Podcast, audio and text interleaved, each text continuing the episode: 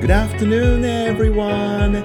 It's July 9th, Friday. How are you doing? 7月9日金曜日、皆さんお元気ですか ?TGIF! Thank God it's Friday again! また1週間、あっという間に金曜日になってしまいましたね。Weekdays are over and the weekend is here already.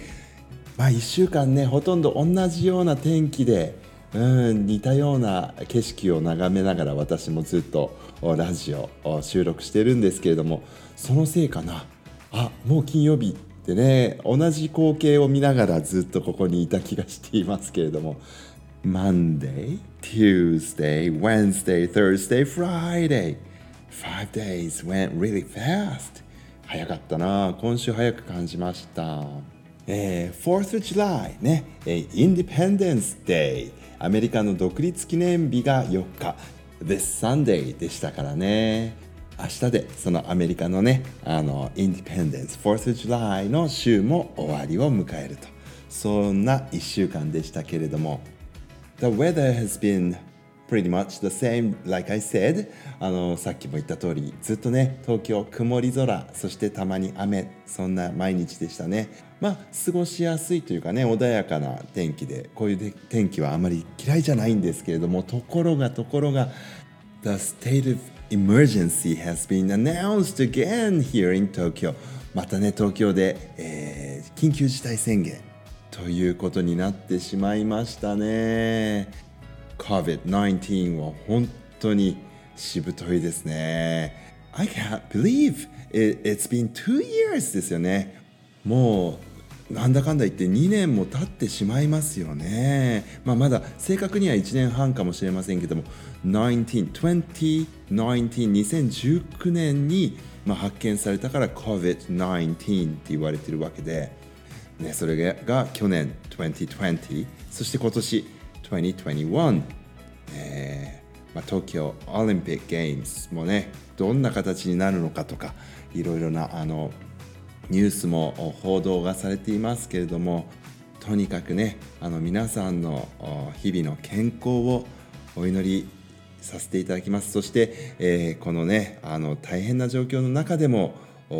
一生懸命医療に携わってえ仕事を続けてくださっている方々、え私たちの健康のためにねあの食料を届けてくださる方々作ってくださっている方々、え皆様に本当に Thank you very much. 改めて伝えさせていただきたいと思います。皆さん本当にありがとうございます。Thank you very much. あの昨日紹介させていただきましたラジオネームイブニャンの母さんからコメントをねいただきましたけれどもあの Action for Happiness July、えー、7月はね Jump Back Up っていうテーマでしたね。あの日本語にねどう訳されてるのかなって言って見てみたらレジリエンスって書いてありました。7月のテーマは。レジリエンス。これレジリエンスってまたね最近あのよく日本でも聞くようになった言葉ですけれども、えー、最近はねもう本当にカタカナでレジリエンスっていうのが定着してきました。Resilience というのが、まあ、英語での発音になりますけれどもね。レジリエンス、えー、これ心理学用語で最近ね定着してきているのかなっていうふうに思います。困難な状況にもかかわらずしなやかに適応して生き延びる力を、まあ、レジリエンスというふうにね、えー、呼んだりすることがあります。ちょうどこのね COVID-19 のあの、まあ、State of Emergency、えー、緊急事態宣言下のねあのコロナウイルスの感染状況にある東京にね今一番必要なあことなのかもしれませんね。Jump back up July となりますように、えー、私もねあの今月のカレンダー昨日最後のところでね あの宣言したようにプリントアウトいたしましてですね職員室2箇所ぐらいにペタペタと貼ってしまいました ねいいですねあのみんなにたまに「あなんだこれ」とか言って見てもらえてて嬉しいんですけれども、うん、あのラジオネームイブニャンの母さんもですね、えー、やや遅くなりましたがこれから7月のカレンダーを印刷してまた生活に心豊かになるような色付けをするヒントにしようと思います。というようなねあの素敵なコメントもいただいております。Thank you very much for your comment あの昨日きちんとコメントへのお礼、えー、お伝えしそびれていたかもしれないのでもう一度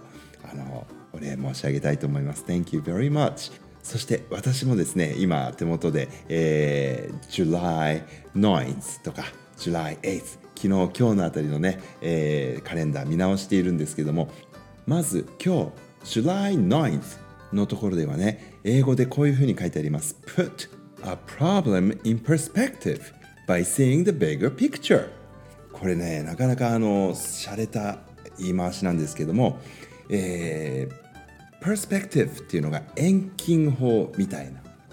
意味になりますかね。あの bigger picture あ大きな絵を見ることによって、えー、今目の前にある、えー、問題をですね遠近法的に眺めましょう俯瞰的に眺めましょう。これ日本語のカレンダーには対極的に見て問題を解決しましょうというようなね日本語になっています。なかなかねこれ英語でも日本語でも小学生には、えー、ちょっと難しいかな理解するの難しいかなって思いますけれども、まあ、俯瞰するとか、えー、眺める、えー、目の前にねなんか問題があるとそればっかりがあ気になってしまうんだけれどもそれをちょっとね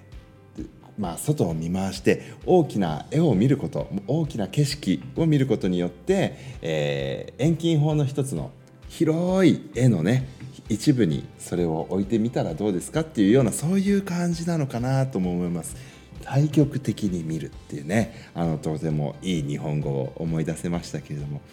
えー、あのもう目先の問題たくさん僕もあるんですけれどもぜひ今日のねこの Put a problem in perspective by seeing a bigger picture. 忘れないようにしたいと思いますね。そしてね昨日のカレンダーにもいいこと書いてあったんだよな。これ、えー、日本語から言うと今日はしなければならないするべきという言葉を、えー、使わないようにしましょうって書いてあるんですね。でああこれでも学校の先生には難しいなって思って見てたんですよ。だって君たちこうした方がいいよとかこうするべきだよとかそんなことばっかり言うのがね先生の仕事みたいな感じがするもんね。だけどあのこれねちょっと、ね、英語で読んだらニュアンスが違って avoid saying must or should to yourself today って書いてあるんだよね。これもうちょっとちゃんと訳すと、えー、must とか should っていうことを yourself あなた自身に今日は言うのやめたらどうですかって書いてあるの。要は自分の心を少し楽にしてあげてくださいっていうの。I must っていうとね僕は何々せねばならないっていう意味になります。例えば I must finish my homework っていうとね僕は宿題を終わらせなきゃいけないっていう意味になりますね。あと I should、えー、なんとかっていうと何々するべきだってなりますね。僕はだから I should go to bed early っていうと今日は僕は早く寝るべきだっていうふうになりますけどもそういう I must I should ってたくさんあるけどもそれを言うのをね少し avoid 避けてみたらどうですか？少し自分に優しくしてみたらどうですかっていうような感じなんですよね。これ誰か他の人にね言われるとでもそんなこと言ったってやるやんなきゃいけないこといっぱいあるんだもんって 言い返したくなっちゃうんですけれどもあのカレンダーにねさりげなく書いてあるとうんまあそんな風に今日はしてみるのも悪くないかななんて思うもんなんですよね。不思議なものです。はい。